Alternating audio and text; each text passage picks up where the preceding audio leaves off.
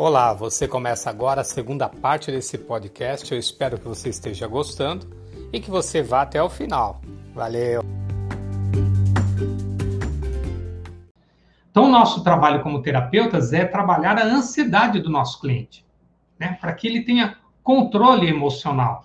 Então, nós vamos trabalhar a questão da inteligência emocional, o controle das suas emoções e o controle da sua razão, do seu pensar. O pensar tem que estar equilibrado com o sentir. Quando há equilíbrio entre pensar e sentir, você consegue ter controle, ou aquilo que a gente chama de autocontrole. Você começa a se controlar, ter o comando da sua mente, tá? Ah, e se a pessoa tiver um outro ataque? Ué, pode acontecer. Se qualquer pessoa está sujeita a isso, uma pessoa que já teve uma vez, ela pode ter novamente. A questão é que ela, tendo o segundo né, a segunda crise de pânico, ela precisa lembrar que aquilo é igual à primeira, às vezes ela pode vir num menor grau, às vezes ela pode vir num grau ainda maior, tá? Dependendo do estresse que a pessoa está passando. Então, uma crise de pânico pode ser acentuada lá na frente. Cara, e se tive uma vez, eu vou ter sempre? Todo mês eu vou ter uma crise? Tem gente que tem todo mês e desenvolve a síndrome do pânico. Tem gente que passa meses sem ter uma crise, e aí de repente ela tem durante uma semana várias crises. Por que, Agostinho, que acontece isso? Porque não trata. Teve uma crise, vai buscar ajuda. Teve uma crise, vai para o médico, vai para o hospital, toma um remedinho 30 dias e volta à loucura da vida que era. Então não tratou.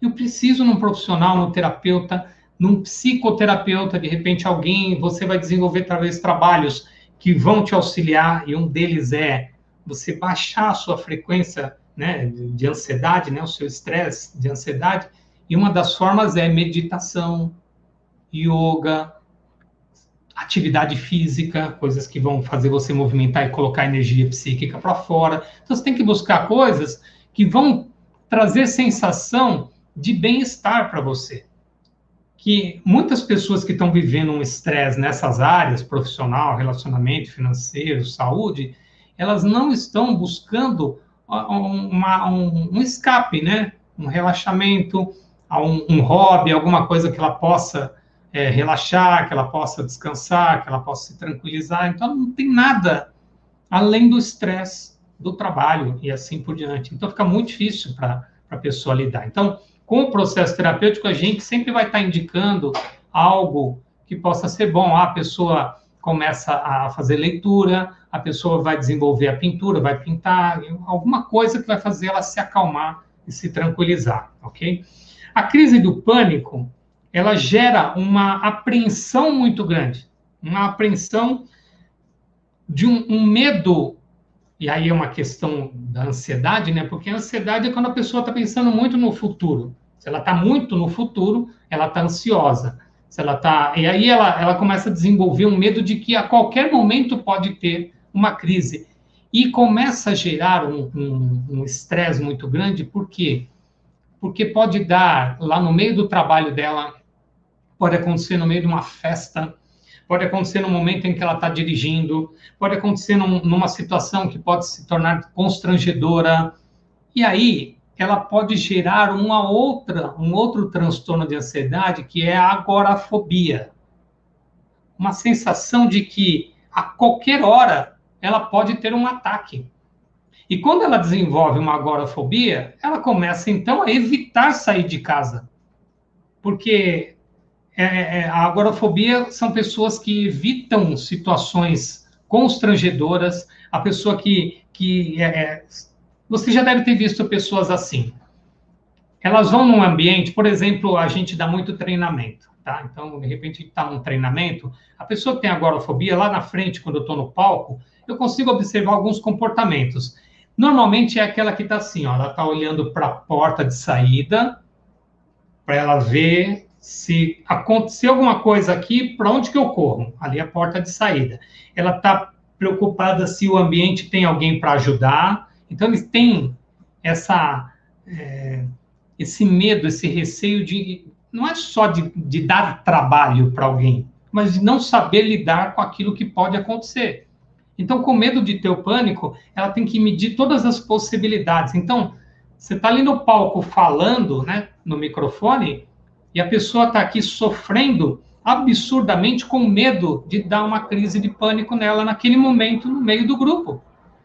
Então, vai, não consegue ir num cinema, ou vai no cinema, ela fica já percebendo se ela precisar correr, para onde ela vai correr, onde é a saída de emergência. Esse é o desespero. E essas pessoas, por exemplo, têm uma dificuldade muito grande de viajar de avião. Porque o avião não tem saída de emergência, a não ser que ele caia. Ou quando está no chão. Porque lá no alto você não vai pular. Então, ela começa, a pessoa começa a se desesperar. Ela entra no avião já entra desesperada, com medo de ter uma crise. E esse medo de ter uma crise gera ansiedade, que pode gerar a própria crise. Aí o que, que a gente faz? Você já tinha que estar tá fazendo. Você já tinha que estar tá em tratamento, você já tinha que estar tá com um psicoterapeuta, alguém já tinha que estar tá cuidando de você. Então, o meu conselho a vocês que estão assistindo e vocês que têm pessoas que desenvolveram essa doença, né, esse problema, ou podem vir a desenvolver. Não espere a segunda crise para procurar ajuda terapêutica. O, o trabalho do terapeuta é fundamental para que você busque tranquilidade, qualidade de vida e tenha né, um, bons resultados de autocontrole na sua vida, para não desenvolver doenças como a síndrome do pânico. Agostinho, se eu tiver sentindo que a crise vai chegar, eu estou sentindo que que alguma coisa está acontecendo comigo. O que, que eu faço nessa hora? Porque eu sei que é a crise que vai dar em mim e eu, eu não sei o que eu faço, então. Primeira coisa, você já sabe que vai dar. Você já sabe que se você aumentar o nível de estresse, vai chegar em 10 minutos no pico. Se você diminuir o nível de estresse, talvez você não precise dos 10 minutos. Talvez você diminua o pico dela antes do extremo, porque ele chega no, no pico por causa do, do, desespero da pessoa. Imagina aí, taquicardia, sensação de sufocamento, tremor. Então, a pessoa começa a entrar num desespero tão grande, em 10 minutos ela está no pico do desespero. Então, se você sabe que esse é o caminho, então você precisa frear. Eu não lembro qual live que eu fiz, acho que foi da depressão, não lembro, ou da ansiedade, foi da própria ansiedade que eu ensinei para vocês uma respiração, a respiração 4 por 4 É uma respiração onde você respira contando até 4, você trava o peito cheio, conta até 4, você solta o ar contando até 4 e você trava vazio contando até 4. É muito simples. Então, se você está assistindo, vamos fazer uma vez só, só para ver como é, que, como é que funciona, tá bom? Então, você vai respirar para encher o peito aqui, se você quiser, pode pôr até a mão no peito na hora, tá? a mão no peito. Então, você inspira contando até quatro. Vamos lá. Trava. Solta. Trava. Respira e assim vai. E você precisa se você quiser usar os dedos, tudo bem, senão você faz mentalmente com os olhos fechados, mas você precisa fazer a contagem. Você precisa contar mentalmente ou em voz alta, dependendo do ambiente que você tiver. Você vai, para ninguém ficar preocupado, né? O que está acontecendo? Você está tá contando? Não. Fecha os olhos e faz a contagem. Fica ali, um, dois, três, quatro, prende, um, dois, três, quatro, solta um, dois, três, quatro, prende. Um, dois, três, quatro, solta.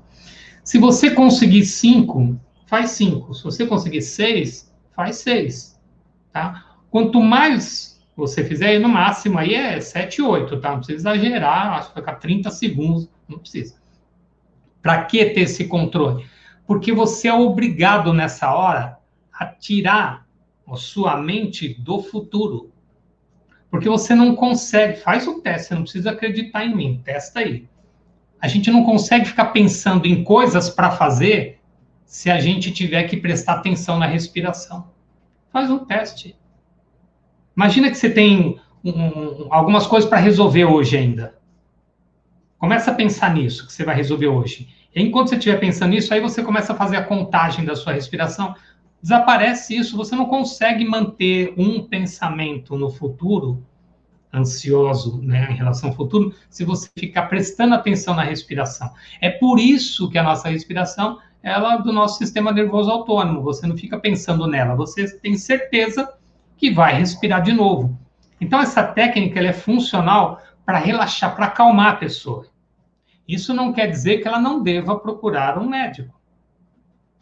Mas se ela já está tomando medicação, e ela conseguiu relaxar com a respiração, é nessa hora que às vezes a pessoa lembra que ela está tomando remédio.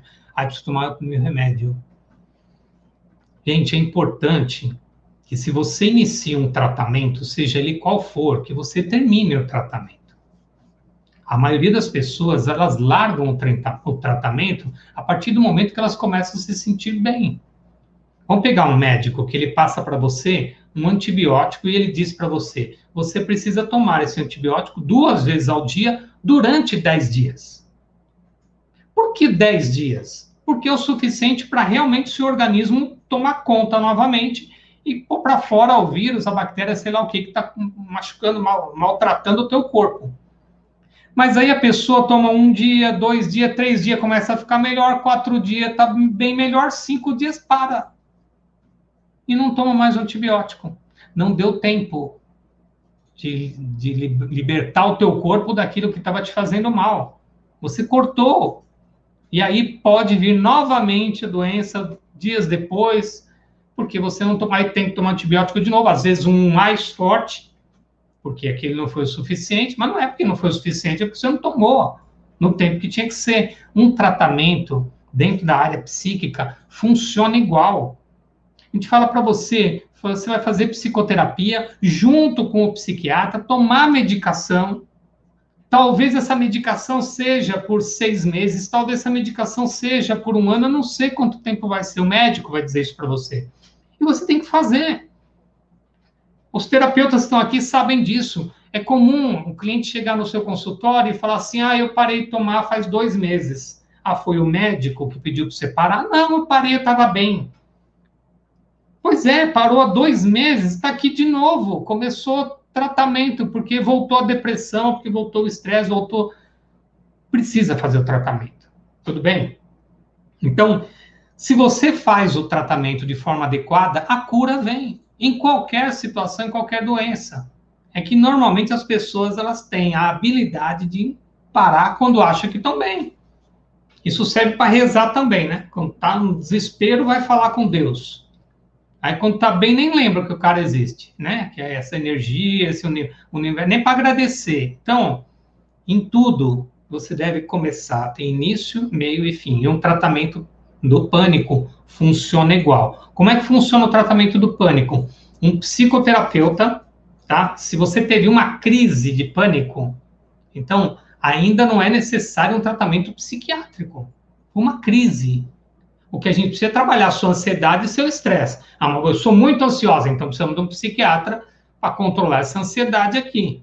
Então, não tem um remédio para pânico. Ah, tô aqui, esse aqui é de pânico, esse aqui é de depressão. Não, eles trabalham a ansiedade, né, as diversas nuances da neurose, que é a ansiedade, você está muito aqui, e eles vão diminuir a sua ansiedade para você ter controle mental. Você precisa ter controle sobre a sua mente. E é por isso que precisa de um psiquiatra nessa hora, junto com a gente, terapeutas, que vão te favorecer. Você teve uma única crise de pânico, foi medicada no hospital e tudo mais, e buscou ajuda terapêutica. Cara, tem vários tratamentos, e aí fugindo um pouquinho da linha ortodoxa da psicanálise, cara, tratamento com reiki, com energias, com florais, desde que você faça. Desde que você faça. Serão favoráveis, mas sempre com a psicoterapia junto, criatura. Você precisa saber quando começou tudo isso. Na minha experiência de 22 anos de consultório, a gente consegue identificar que o pânico sempre vem depois de uma perda. Tá? Você não vai ver isso escrito em lugar nenhum. Não está escrito. Mas na minha experiência, eu sempre achei perda no pânico. A pergunta que a gente faz e que eu ensino para os meus alunos é: faça a seguinte pergunta para o seu cliente que vem com crise de pânico se ele teve alguma perda até dois anos atrás, até dois anos antes da primeira crise. Então imagina que ele chegou no seu consultório, no meu consultório, na terceira crise, que já está desenvolvendo um pânico ali. Eu quero saber a primeira crise quando foi e dois anos antes da crise que perda ele teve. Que tipo de perda pode ser? Morte de alguém, perda de um relacionamento, doença, perda de um emprego e outras perdas que podem acontecer, por exemplo, a perda da juventude, né? Ele era um jovem livre de 16, 17, 18 anos e agora tem que começar a trabalhar, porque ele tem que ter uma profissão, ele perde a liberdade dele e assim por diante. Então, perdas que podem acontecer no meio do caminho. Através dessa perda, o terapeuta ele vai identificar como essa pessoa lidou com essa perda, a dificuldade, o luto, como foi trabalhado, e nós vamos, como psicanalistas, buscar lá na primeira infância outras perdas que essa pessoa teve. Porque, como eu já disse em outros, né, em outros aprendizados aqui, não necessariamente tá, o problema do pânico foi por causa dessa perda, pode estar em outra, e aqui só foi o gatilho daquilo que ficou lá atrás no passado mal trabalhado. Então, nós terapeutas, nós vamos até lá trabalhar esse passado, porque talvez foi a separação dos pais, e essa criança não soube lidar com essa separação, ela tinha 4, 5 anos quando o pai foi embora. A morte da mãe, morte de uma avó, uma, um ente querido, ela não soube lidar. E aí aqui, com 20, 30 anos de idade, ela tem uma outra perda. E ela não sabe lidar tão... É, da mesma forma que ela não soube lidar com a primeira perda. Então não adianta eu trabalhar só essa aqui. Eu tenho que trabalhar essa aqui e tenho que trabalhar a outra lá, a primeira perda que ela teve na vida dela. Então, o psicoterapeuta, ele vai buscar isso. Claro, aqueles que realmente né, tem, tem esse foco de ir lá no passado buscar. Tem alguns profissionais que vão só trocar a lâmpada, resolver o que está acontecendo agora e fazer você andar. Vai funcionar? Pode funcionar sim, mas não foi resolvida a causa. E é por isso que eu sempre mostro para os meus alunos: é importante que você vá buscar a causa dos conflitos do seu cliente. Então, quem é meu aluno aqui sabe do que eu estou falando. Eu fico o tempo todo falando isso em sala de aula. Você precisa buscar os conflitos iniciais. Do zero aos sete anos é onde a maioria das coisas acontece. Ficam gravadas as memórias e a gente tem que buscar essas crenças que foram estabelecidas lá. Então, não necessariamente as crises de pânico que você tem estão relacionadas somente ao que está acontecendo agora. O que está acontecendo agora está sendo tão estressante quanto o que talvez já tenha te acontecido lá no passado. Então, nós temos que fazer esse link e limpar tudo isso aqui. Por isso que precisa de um processo. Por isso que não é uma sessão. Ah, eu estou vindo aqui, quantas sessões são? Eu falo, meu, quantas sessões são? Não tenho, não consigo te dizer quantas são. Nós precisamos fazer, nós precisamos ver até onde vai. De repente, em quatro, cinco sessões, a gente acha um buraco aí resolve. Às vezes eu preciso de um ano, eu não, eu não consigo, nós, não, nós, terapeutas, não conseguimos medir, mas uma, uma, como é que fala, um atendimento de curto prazo são 25, 30 sessões, seis meses de trabalho. Então, mas é importante que você faça se você já estiver desencadeando isso, se você já teve uma crise, para que você não tenha uma síndrome do pânico, que aí são sucessões de crises, aí é muito mais trabalhoso. Tudo bem? Eu espero que eu tenha ajudado vocês aqui, contribuído de alguma forma, agradecer a presença de vocês. Eu olho para lá porque meu YouTube está lá, né? Muito obrigado. Ó, sexta-feira, 14 horas, nós temos um novo encontro ao vivo. Sabe o que eu vou falar? Sexta-feira é um assunto bem interessante. Quem somos nós? Freud explica? Essa é uma pergunta interessante, porque falam que Freud explica tudo. Será que ele explica quem somos nós? Então, se você tem essa curiosidade, sexta-feira, 14 horas, ao vivo, eu falo com você. Senão, você pode assistir pelo meu canal. Saibam que tem lá esses, essas lives já estão no Spotify. Você pode escutar lá na esteira, entendeu? Você está lá na esteira fazendo sua caminhada. São lives de 40 minutos. Você vai fazendo a sua esteira e vai ouvindo alguma coisa que pode ajudar na sua qualidade de vida, no seu comportamento, na sua mudança e autoconhecimento, tá bom? Obrigado, obrigado, muito obrigado a vocês que estiveram presentes. Eu tenho certeza que a vida de vocês esse ano vai ser muito melhor. Tem vacina chegando, tem coisa chegando, tem muita coisa boa vindo pela frente. Então, tomara que seja muito melhor, né? Porque é isso que a gente quer. Valeu? Obrigado, obrigado, muito obrigado. Fique com Deus. Namastê. Valeu. E agora.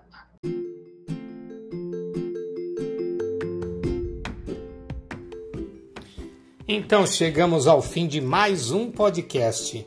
Obrigado, obrigado, muito obrigado pela sua presença. Continue acompanhando e em breve nós colocamos muito mais aqui para você. Fica bem, namastê!